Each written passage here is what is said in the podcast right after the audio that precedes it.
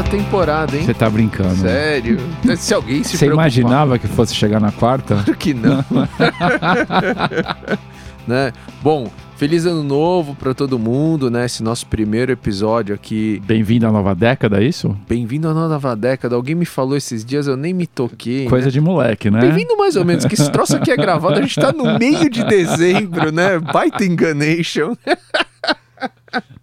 Mas vai ser Feliz Ano Novo. É, exatamente. Quando você estiver ouvindo. Exatamente. E quando você estiver ouvindo esse, esse episódio aqui, Feliz Ano Novo para todo mundo, bom ano para todo mundo. E vamos que vamos, porque a temporada começa com Mônica Sacarelli. 1,57m.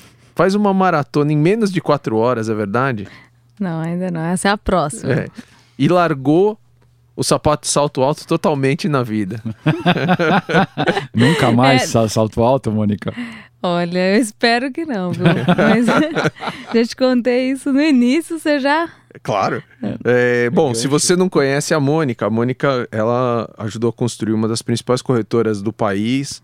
É, acho que uma, a Rico, acho que uma das corretoras que mudou uh, ou ajudou a mudar o paradigma de se investir em bolsa pessoa física nesse país.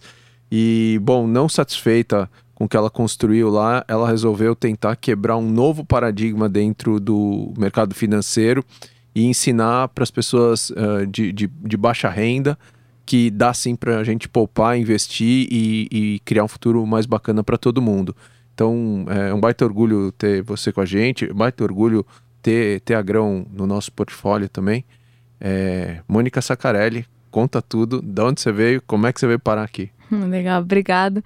Uma honra estar aqui. Eu acompanho, sou fã de, da, das telas, já acompanho faz muito tempo, muitos anos, quando eu usava salto alto ainda. então foi muito legal ter como vocês como investidores. É, como, como, tudo começou, acho que a Rico, né? Acho que não posso deixar de, de contar, mas a, a minha história, né? Meu, começou no mercado financeiro. Eu não sou da área né, de administração nem de economia, minha área é toda formação de marketing, mas eu me apaixonei pela, pelo mercado financeiro exatamente por causa da educação financeira.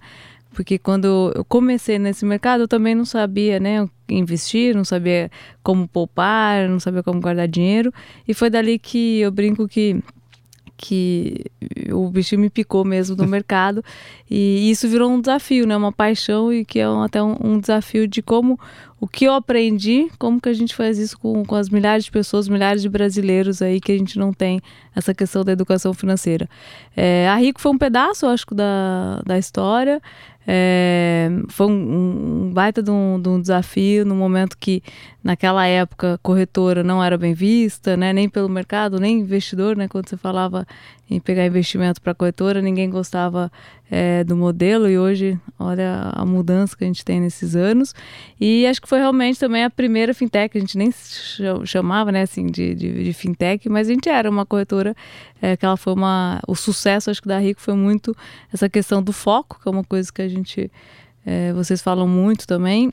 É, e que aconteceu mesmo, olhando para trás, a gente focou nessa parte do digital, do varejo, e, e aí a gente a gente conseguiu se destacar.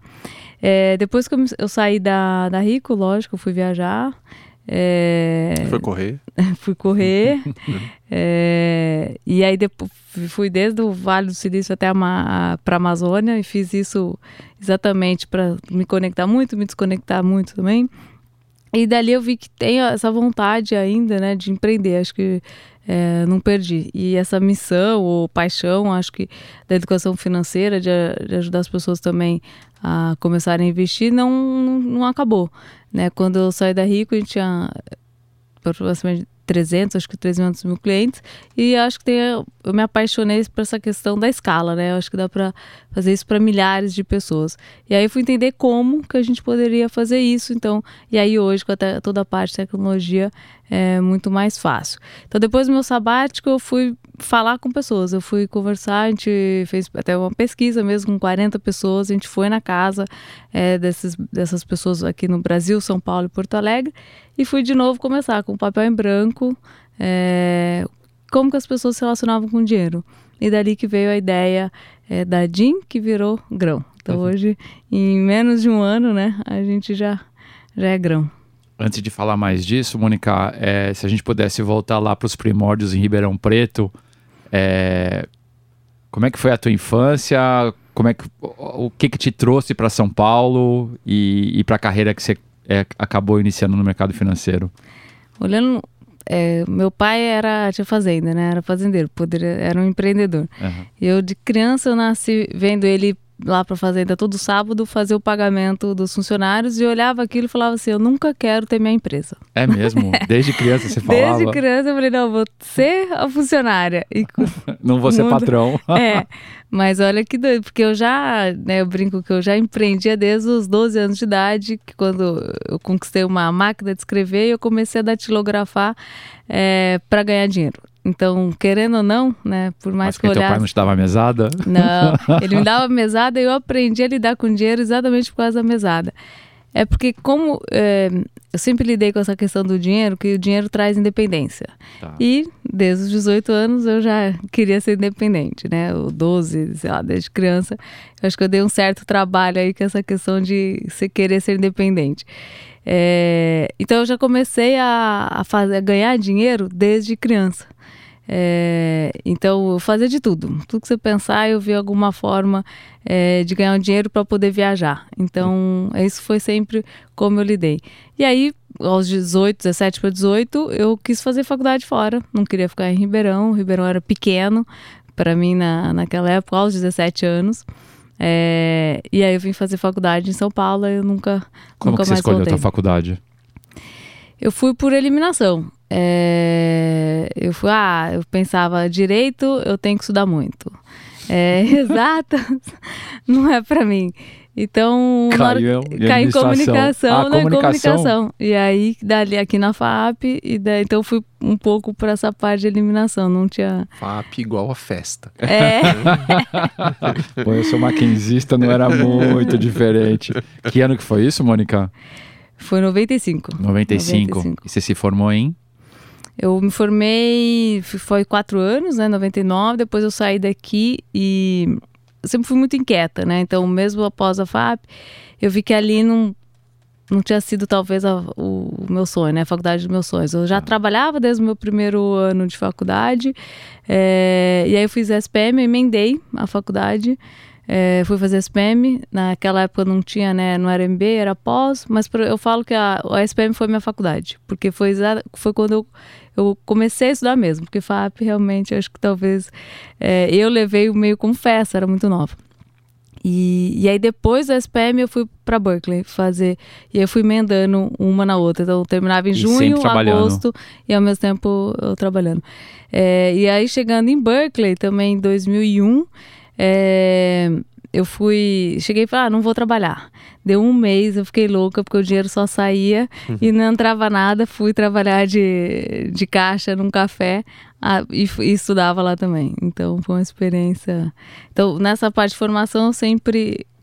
Nunca me achei super estudiosa, mas eu sempre gostei muito de, de fazer os cursos, né? Então, E aí você voltou pro Brasil em 2001 mesmo? voltei em 2002 pro Brasil e aí voltei pro, pro mercado. Onde você É, Na época eu fui pra.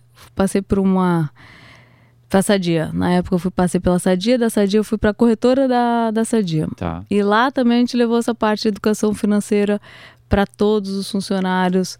É, a gente começou toda a parte do home broker, né? Naquela época, a bolsa deu uma, um budget para as corretoras montarem um home broker. E aí a Sadia não sabia o que fazer na época com a Concórdia. E foi aí que eu fui para lá. É, mas quando eu voltei dos Estados Unidos, minha ideia não era o mercado financeiro. Era, minha ideia era, ah, não, eu vou trabalhar numa empresa de consumo e que era a Sadia. E aí eu acabei sendo transferida e, de novo, a vida me levou para o mercado financeiro. E dali eu não saí. De lá eu fui para Link e da Link que nasceu a, a Rico. Como que foi o, o nascimento da Rico? É, eu, eu comecei na Link. A Link foi uma grande corretora institucional, então foi a, a- era a primeira, né, era a líder.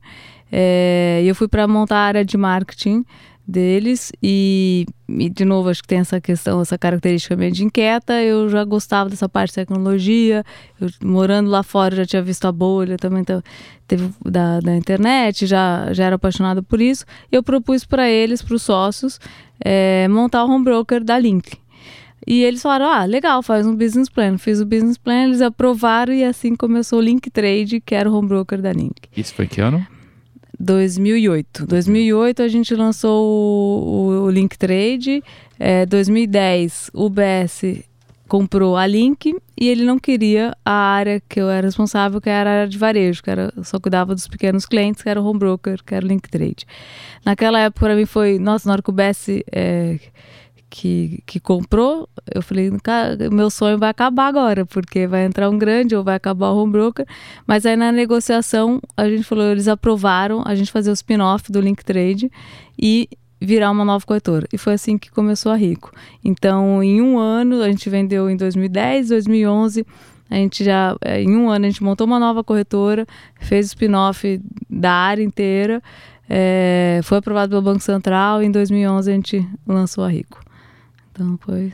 Mônica, conta um pouco pra gente, assim, você falou da pesquisa, né, dessa tua jornada, assim, como é que, como é que foi o, o processo de, de, de, descoberta do produto da Grão? Acho que foi muito com essa... É, eu gosto muito de falar com o cliente, de pensar como cliente. É, isso já veio lá da, da Rico também, se destacar, né, falar como mercado financeiro, é, ou fazer o produto que o mercado né, usa, eu acho que não, não dá certo. E isso é a mesma coisa que a gente é, fez com a, com a Grão. É conversar com as pessoas, como ela lidar com o dinheiro. É, o que, que, resolveria o problema. O que a gente descobriu, principalmente, que as, quando você fala em guardar dinheiro, investir, é, as pessoas sempre vêm com duas respostas. Ah, eu não tenho dinheiro ou eu não sei. O nosso produto, você tem um real hoje? Acho que todo mundo tem um. É, não eu todo mundo. Mas é, a maioria das pessoas tem um real é, disponível para começar a guardar. Então a gente estimula até as pessoas a começarem com. É, começa com um real, é, para você ver que é possível.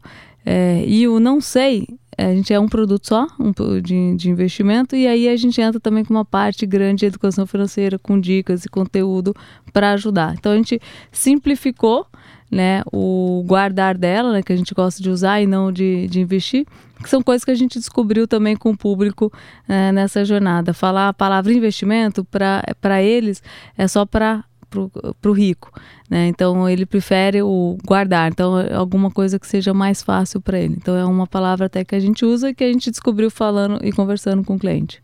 É, isso faz parte, acho que da jornada inteira, desde como a Grão começou e sempre vai ser. Então a gente está sempre ali é, interagindo com o cliente. É, eu mesmo respondo o, as mensagens do Instagram. Então é uma forma que eu tenho contato direto com o cliente. Então é a melhor forma. Então ainda dá, vamos ainda ver dá, no é. crescimento, mas é, é, um aprendizado. Então acho que. É... E como foi montar o, o time da Grão? É, por ter, né, ter essa história né, já da, da Rico, é, não vou dizer fácil, mas foi mais fácil nessa formação do time, né? Acho que muitos empreendedores pô, vai começar, não teve. Então, como já as pessoas já sabiam, né? Então, até que foi mais fácil é, atrair algumas pessoas. É, acho que a posição mais difícil é a parte de tecnologia, né? Que aí foi muito por indicação. E, e o nosso CTO, ele se apaixonou pelo produto. Então, ele não veio nem pela Mônica, pelo, pelo histórico. Ele veio muito como cliente. Ele falou, pô, me apaixonei por isso, já teve esse problema, então foi mais o.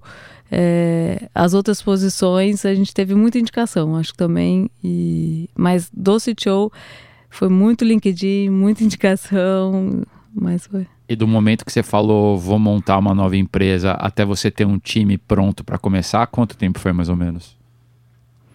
Seis meses, no máximo seis meses. Seis meses. É, a gente começou em, em no, outubro, novembro a pesquisa, é, fevereiro já tinha o primeiro, é, e, e, maio começou já, maio já tinha um, um time já formado, assim, é, foi até que foi rápido, assim, no, a gente foi bem, bem agitado. Uma coisa que, que sempre me chamou muita atenção desde o comecinho, assim, é, é, a qualidade do user experience, né? Acho que o produto já nasceu, ainda, ainda chamando Jean naquele momento, é. né? É, com uma qualidade muito boa, assim, né? Um, uma preocupação muito grande. Como é, que, como é que você fez isso, né? Como é que nasce isso dentro da empresa? É, essa, é uma cultura? É. Como é que é isso? Acho que é a simplicidade. Eu acho que a... Eu lembro uma história engraçada no início, é, porque a gente não é né, necessariamente o público né, do nosso. A gente está desenhando para um público que, né, você que tá. Eu, lógico, a gente usa, mas. É, e aí era uma briga nossa interna, principalmente minha, é, por causa das cores, né? A cor era um. O design ele usava um cinzinha, claro. Hoje já virou piada. Não vem com esse cinza pra Mônica que ela vai ficar louca.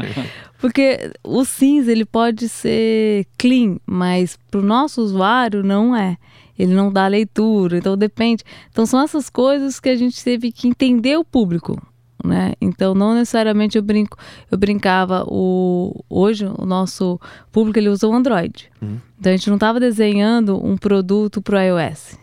Então são essas pequenas coisas que a gente assim a gente foi bem chato. Uhum. É, então assim, mas em resumo, primeiro foi a simplicidade, é, muito teste com o usuário.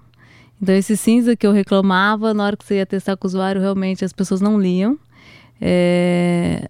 Então, é, esse teste com o usuário acho que é, é fundamental para comprovar até o, criativo, né? Porque o, design, ele é, ele é muito criativo. Então, você está pensando no detalhe. E na hora que a pessoa vai eh, usar o produto, você vê que ela passou batido por, às vezes, um, um detalhe. Mas um, um botão diferente, um, um botão é, claro, com uma letra legal, faz uma diferença enorme, né? Então, é, a gente mudou muito o produto de um ano para cá.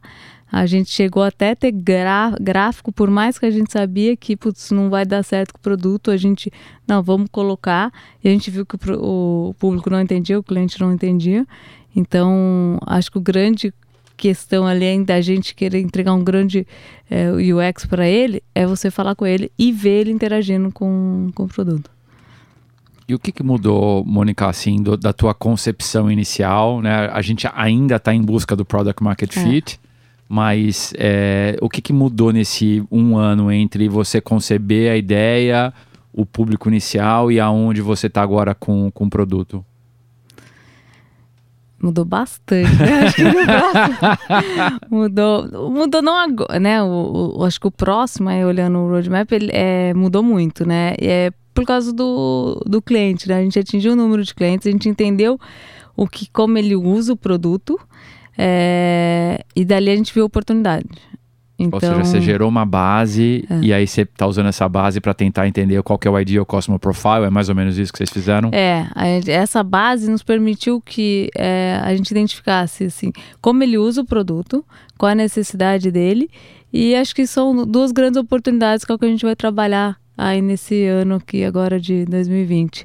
É, e foi por causa dessa, dessa base. Então, isso permitiu com que a gente aprendesse. Né? Então, errando, né? Porque não é só porque é a segunda é, empresa, né? Que, ah, tá... Né, tá garantida. Tá, não, não tem nada, nada garantido. Eu acho que é mais, é, é, mais desafiador, né? Porque você tem aquele peso da, da primeira e como fazer a segunda, né? Então... Deixa eu pegar um gancho nessa coisa, né? Do second timer. Acho que você faz uh, parte de uma geração de vários empreendedores second timers, third timers aí que estão no mercado e que além de estarem fazendo empresas super bacanas, uh, também tem tido uma grande atratividade por parte dos fundos de investimento pelo track record uh, e, e, também acho que pela por, por, fazer mais rápido, me parece, uhum. acho que esse é o grande issue, né?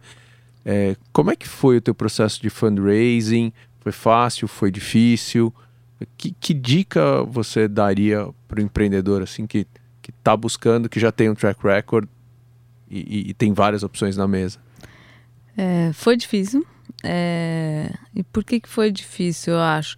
Agora, né, olhando é, para trás, porque eu vim de uma geração, né, o John, de, geração não, da empresa, né, o nosso modelo não era de fundraising. Então a gente, é, eu executei. Então, se eu olhar para trás, eu executei e nunca tive que me vender nem vender a empresa todo dia. Então, foi uma, super difícil para mim nessa hora do, do fundraiser. É, quando me falaram pitch, eu não sabia nem que era pitch. É, eu me lembro no, no, no meu sabático que um do um que eu achei que fosse amigo, mas ele era vice, me convidou para um happy hour, ele queria que eu fizesse pitch. Eu tava ali só para tomar cerveja. Então assim, tem um, um, aprendizado que eu ainda tô é, aprendendo. É, não, não fiz, né? O, não, tô no clube assim, do, não fiz é, MBA, que pensando um pouco né, nessa questão de como que funciona é, o venture capital, como que funciona o fundraising. Então eu estou aprendendo na prática. É, depois você me fala se tá, tá melhorando. Mas é, eu acho que eu cheguei à conclusão que é, que é isso, né? Como é, era sempre, eu sempre executei, né? Eu brinco, eu sempre trabalhei e não fiquei vendendo é, a empresa e nem me vendendo. Então, essa, eu ainda tenho essa a dificuldade. É, acho que é de. Mas você teve acesso a muitos fundos, né? E acho que ah, sim. Né, né, teve um, teve um, um, cenário ali de, de poder tomar, escolher, sim. né?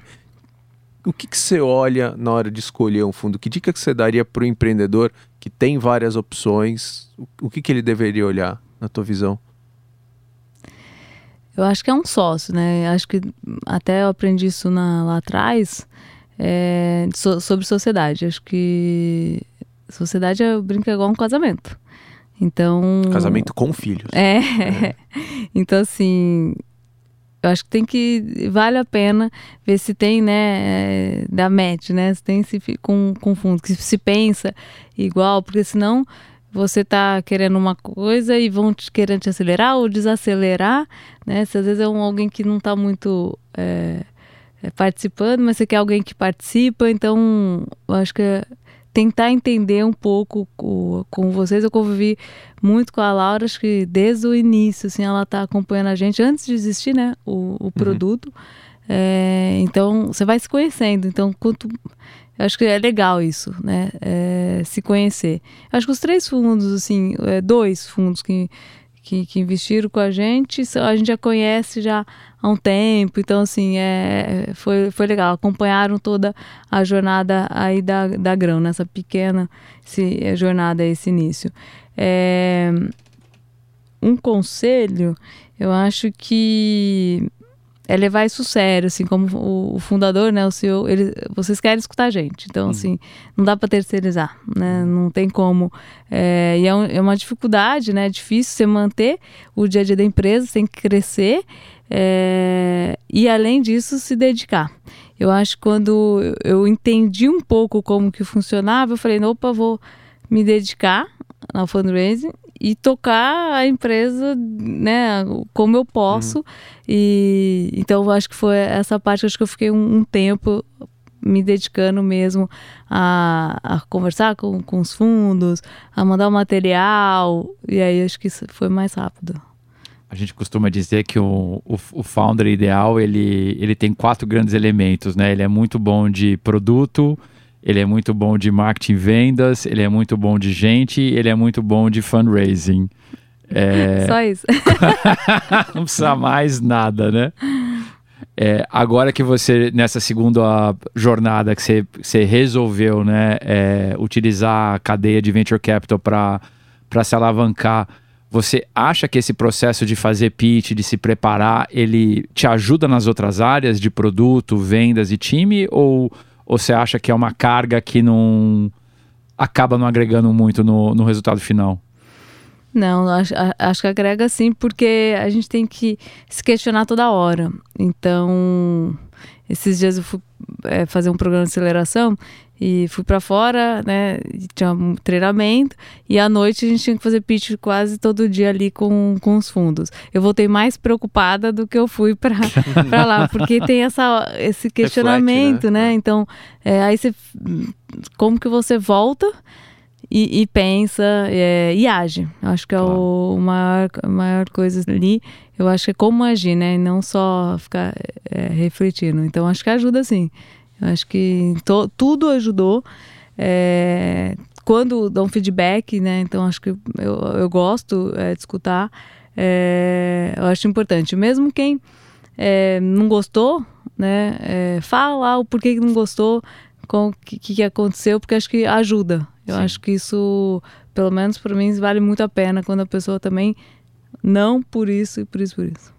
Traz pelo menos algum tipo de crítica construtiva, né? Ah, com certeza. Ajuda, acho que qualquer empreendedor é, pode ajudar a gente a, a, mudar o rumo, ou às vezes a gente não está vendo, né? A gente, fica, a gente é um, acho um apaixonado pelo negócio. Então você vai muito ali pelo coração, você acredita muito naquilo. Então quando alguém te fala um não, você, ai meu Deus, você por que não, né? Você tá tão apaixonado. tá me rejeitando. É, então tem um processo, né, de... E agora é legal quando ou explica porque está fora da tese ou o que, que não viu de legal no, na, na empresa. Então acho que isso ajuda. E um desafio né, enorme em qualquer fase, mas principalmente no começo, é o foco. Né? É, é. Diante das inúmeras possibilidades que o empreendedor tem, ele tem que escolher aquele cliente ideal para poder construir o canal de distribuição, a máquina e tudo mais. Como que foi para você o processo de destilar as inúmeras possibilidades que teu produto é, é, poderia ter e chegar onde você está hoje? Aí toda hora, né? Se bobear, você, você desfoca, né? Então é bom aí você tem um papo, né? Que, opa, não, peraí, é, é por aqui, né? Volta. É, porque você tá ali querendo crescer o negócio, né? Então você tá meio quase desesperado. Então qualquer oportunidade parece ser boa, né? É, e aconteceu agora, né? A gente viu três oportunidades, assim, duas estavam bem, bem claras, e aí vocês ajudaram a gente, peraí, vamos, né? Qual que é o. E, e a gente teve uma resposta muito rápida, né? É, porque eu acho que estava todo mundo alinhado. Né? Então, essa base de clientes ajudou a gente também entender o produto, entender a, a oportunidade que, que tem para a gente focar. Então, acho que é, são hipóteses, né? São que a gente vai, vai ver por aí, mas assim, é, vai ver no próximo ano. Mas é, é, eu acho que vale a pena essa questão do foco. Eu lembro lá atrás também, na Rico aconteceu isso também. Na época a gente estava é, no, no, digital, no online, ou a gente é autônomo. Né? A gente falou, pô, peraí, onde que a gente é bom? Que a gente, onde a gente sabe fazer, onde que tem e aí a gente focou em um e acho que e, e andou. E aí a gente ficou. E é um pouco disso é, que a gente também é, quer fazer e acho que ajudou muito com, com vocês mesmo. Olhando de fora, que eu acho que isso tem um papel legal dos fundos, né? De vocês olharem de fora claro. e falar, peraí, que que. Como que vocês veem? Então, porque a gente está lá dentro, né? Sim. Você quer fazer tudo. então, é... E, Mônica, fala um pouco das maratonas, assim, que, que, paralelo isso te traz? O que, que isso te traz para empreender? Tem uma frase tua lá que você me mandou que eu adorei.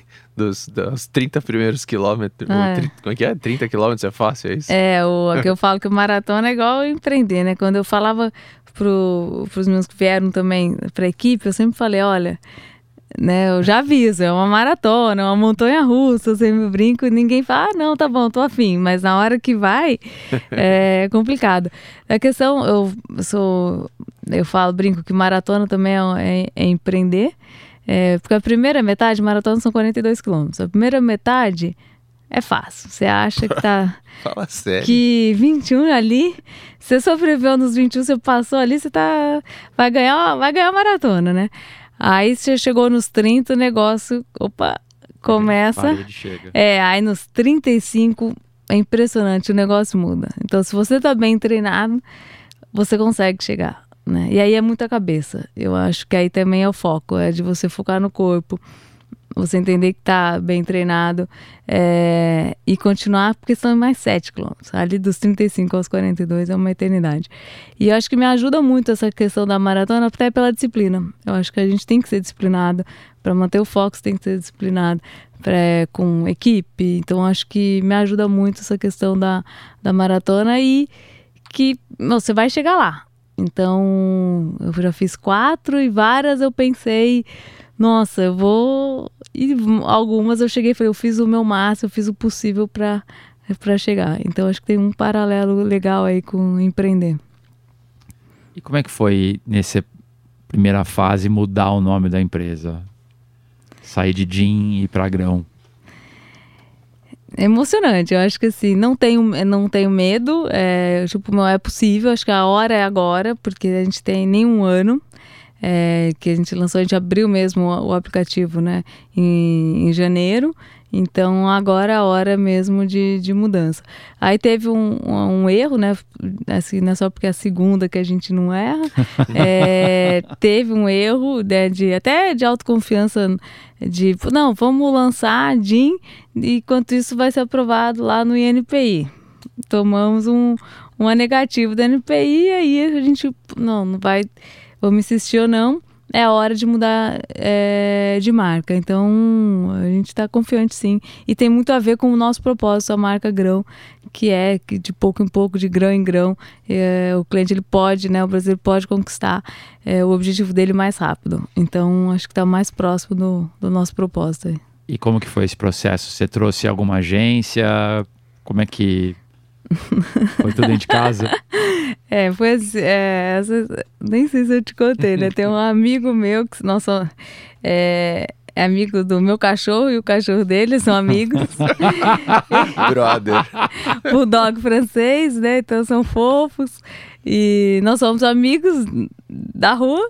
E eu sei que ele trabalha é, com isso. com E aí a gente sempre é, conversando, falei, você não quer ajudar? Eu tô com um problema aqui. E vem ajudar a gente. E ele, nas horas vagas dele, ele veio e fez um, um processo mesmo com a gente, é, com o time, né, de, da gente chegar. Então foi inúmeros nomes, né? Um a gente tinha escolhido, aí voltamos atrás, aí agora, que aí depois que, que escolheu. Então não teve nenhuma. não tem. É, Graças estu... ao cachorro, é, então. Graças ao Chico. Vamos lá, ping-pong? Ping-pong. Então, boa. Mônica, o que, que você está lendo? Estou lendo de novo O Banqueiro dos Pobres. Eu li há muitos anos atrás, mas agora com essa oportunidade que a gente viu para grão, eu queria entender um pouco como que funciona nessa questão do... A gente faz o microinvestimento, mas aí tem a questão do microcrédito. Aí estou lendo de volta esse livro por dois motivos. Um, que o nosso público, é, hoje, o nosso cliente, a maioria é mulher. E aí eu estava lendo estudos que no microcrédito, o principal cliente também é mulher. E aí eu queria entender um pouco de como que é, funcionou lá. É, e nessa questão também que a gente vai guardar para conquistar mais rápido o objetivo, como que a gente pode fazer com que ele, se tiver que ir para um financiamento, como que ele guarda para conquistar isso. Então, é por isso que eu estou lendo de novo esse Bacana. livro. Quem te influenciou? Meu avô. Meu avô foi mandado, sei lá, de casa, embora de casa porque ele não queria ser músico. É, não queria 15, ser músico? Não, não é o contrário. não, fa... Você quer ser músico né, e te A família é, era de música, ele não. É. E, e aí ele foi trabalhar sozinho aos 18 e fez tudo que ele pôde ó, desde os 18 anos. Nossa, e... É a primeira vez que eu ouço é o contrário. É. Como que ele chamava? Darcy. Darcy. Uma fonte de informação todo dia? Ah, olha, eu sou uma velha, é, que eu leio jornal ainda. Então eu gosto de tomar meu café da manhã lendo jornal. Eu mudo, cada vez eu assino um, cada seis meses eu troco, porque canso e além, lógico, da, de tudo. Mas eu, eu sou ainda, eu leio os dois jornais aqui de São Paulo, ah, Folha Estadão. Que, que, que eu, eu gosto de tomar meu café lendo jornal ainda. Bacana. Um ritual de trabalho que você não abre mão? Reunião das 9 horas, 8 e meia ou 9 horas da manhã na segunda-feira. Todo mundo quer me matar, mas a reunião mensal nossa é 8 e meia e a quinzenal eu, eles me convenceram a ser às 9 porque é segunda-feira. Então isso eu não abro mão, mas principalmente os desenvolvedores eles querem me uhum. matar. Uma ferramenta de trabalho que seja indispensável para você? O Slack. Slack, bem legal. Mônica, nessa tua trajetória, você deve ter recebido de alguém ou mesmo desenvolvido um, um próprio aprendizado de negócios que você deve estar repetindo e passando para frente toda hora. Que aprendizado é esse? É, acho que tem que ser essa, essa inquietude, acho que é importante e velocidade. Eu acho que a gente pode ter grandes ideias, mas a execução é muito importante. Isso pode estar em livro, mas é verdade mesmo, acho que no, no dia a dia da empresa. É, e a velocidade de que você, é, você entrega. Eu acredito muito que é, por exemplo, em um ano, se a gente for olhar, a gente vai praticamente mudar muito o modelo da empresa. Quem viu meu pitch há três meses atrás não tem nada a ver com, com o de hoje. Então, se não tivesse essa questão de vamos fazer, vamos fazer é, rápido, é, talvez você pode perder o time. Acho que é importante. Boa? Boa, animal. Obrigado, Mônica. Prazer fazer parte dessa jornada rumo ao Product Market Fit. É, brigadão, gente. Obrigado. E feliz ano novo, né, para todo mundo. Vamos Boa. começar Muito o grão ano. para todo mundo. Muito É, grão pra todo começar mundo. o ano guardando dinheiro, né? Exatamente. Aê. Quem não baixou ainda, entra aí. Tá em todos, tá- é, falou em Android, mas tem iOS também. Tem, é só tem. baixar lá, grão. É, e aí, para todo mundo que está acompanhando a gente por essa quarta temporada, a gente continua em todas as plataformas de podcast por aí, Spotify, Apple e tudo mais. Deixa um review lá pra gente e fica de olho que a cada 15 dias tem a Stella Playbook. Obrigado.